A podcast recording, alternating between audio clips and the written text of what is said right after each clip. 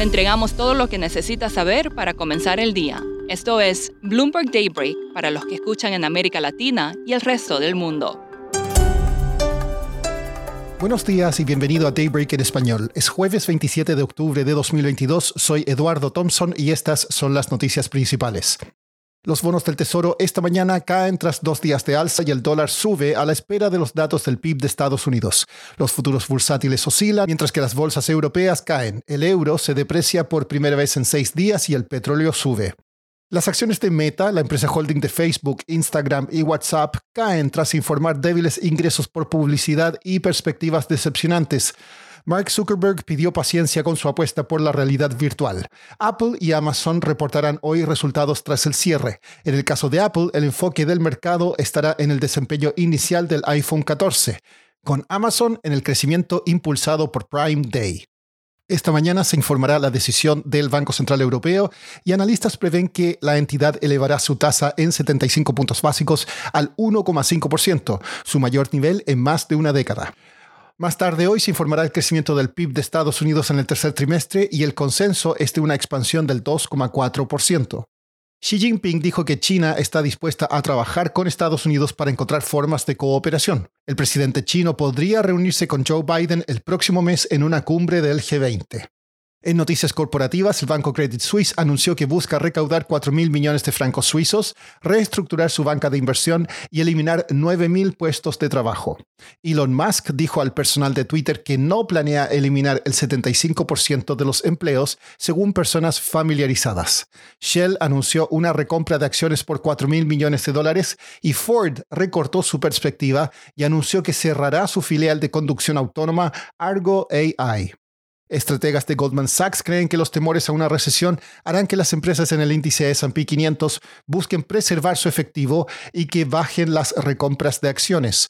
Por su parte, analistas de BlackRock ven oportunidades en invertir en bonos corporativos. Pasando a América Latina, el Banco Central de Brasil mantuvo su tasa de interés estable en 13,75% por segunda reunión consecutiva y como se esperaba. También advirtió que la inflación aún se está acelerando. Siguiendo en ese país, Jair Bolsonaro criticó a la autoridad electoral luego de que ésta negara una solicitud para investigar a las estaciones de radio por presuntamente dar preferencia a su rival Lula da Silva. En México, el déficit comercial en septiembre fue de unos 900 millones de dólares, muy por debajo de lo esperado por los analistas, mientras que el desempleo fue del 3,34%, también mejor que lo previsto. Bolivia anunció un veto a las exportaciones de soya, azúcar, aceite y carne de res a partir de hoy para asegurar el suministro interno. En momentos que países como Noruega, Estados Unidos y Alemania dan pie atrás a sus planes de recortar su producción y consumo de hidrocarburos, Gustavo Petro en Colombia se mantiene firme en su promesa electoral de reducir la dependencia del petróleo. Peter Millard cubre petróleo para Bloomberg News y nos explica acá las motivaciones del presidente colombiano.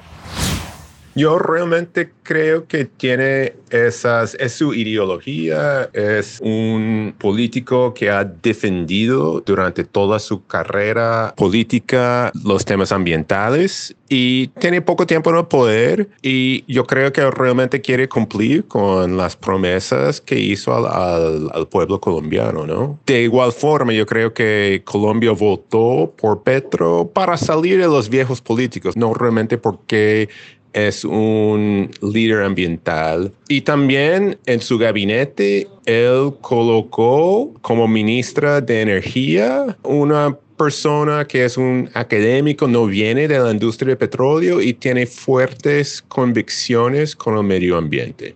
Peter, ¿Qué dicen los analistas? ¿Cuáles son los riesgos de este plan para Colombia? Bueno, es una buena pregunta porque en las últimas semanas este, ha tenido muchos problemas en el mercado financiero allá en Colombia. Eh, la moneda ha perdido mucho valor frente al dólar y una de las razones es porque los inversionistas tienen miedo de esas políticas ambientales que van contra la industria de petróleo porque el petróleo y la minería son 50% de las exportaciones de Colombia. Él tiene que construir mucha energía renovable muy, rápido para compensar para la caída en la producción de petróleo.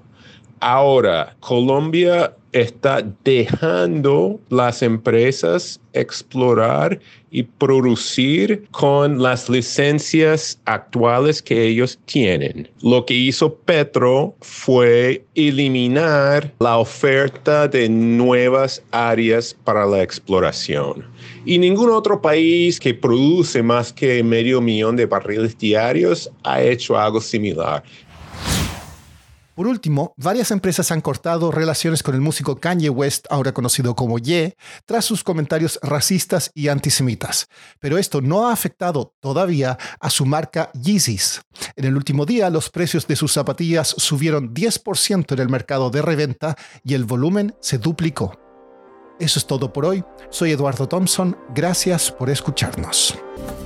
Para conocer todas las noticias que necesita para comenzar el día, revise Daybreak en la app Bloomberg Professional, donde puede personalizar las noticias que desee recibir. También puede suscribirse a la versión solo audio en Spotify, Apple Podcasts o la plataforma de su preferencia. Eso es todo por hoy. Escuche de lunes a viernes Bloomberg Daybreak.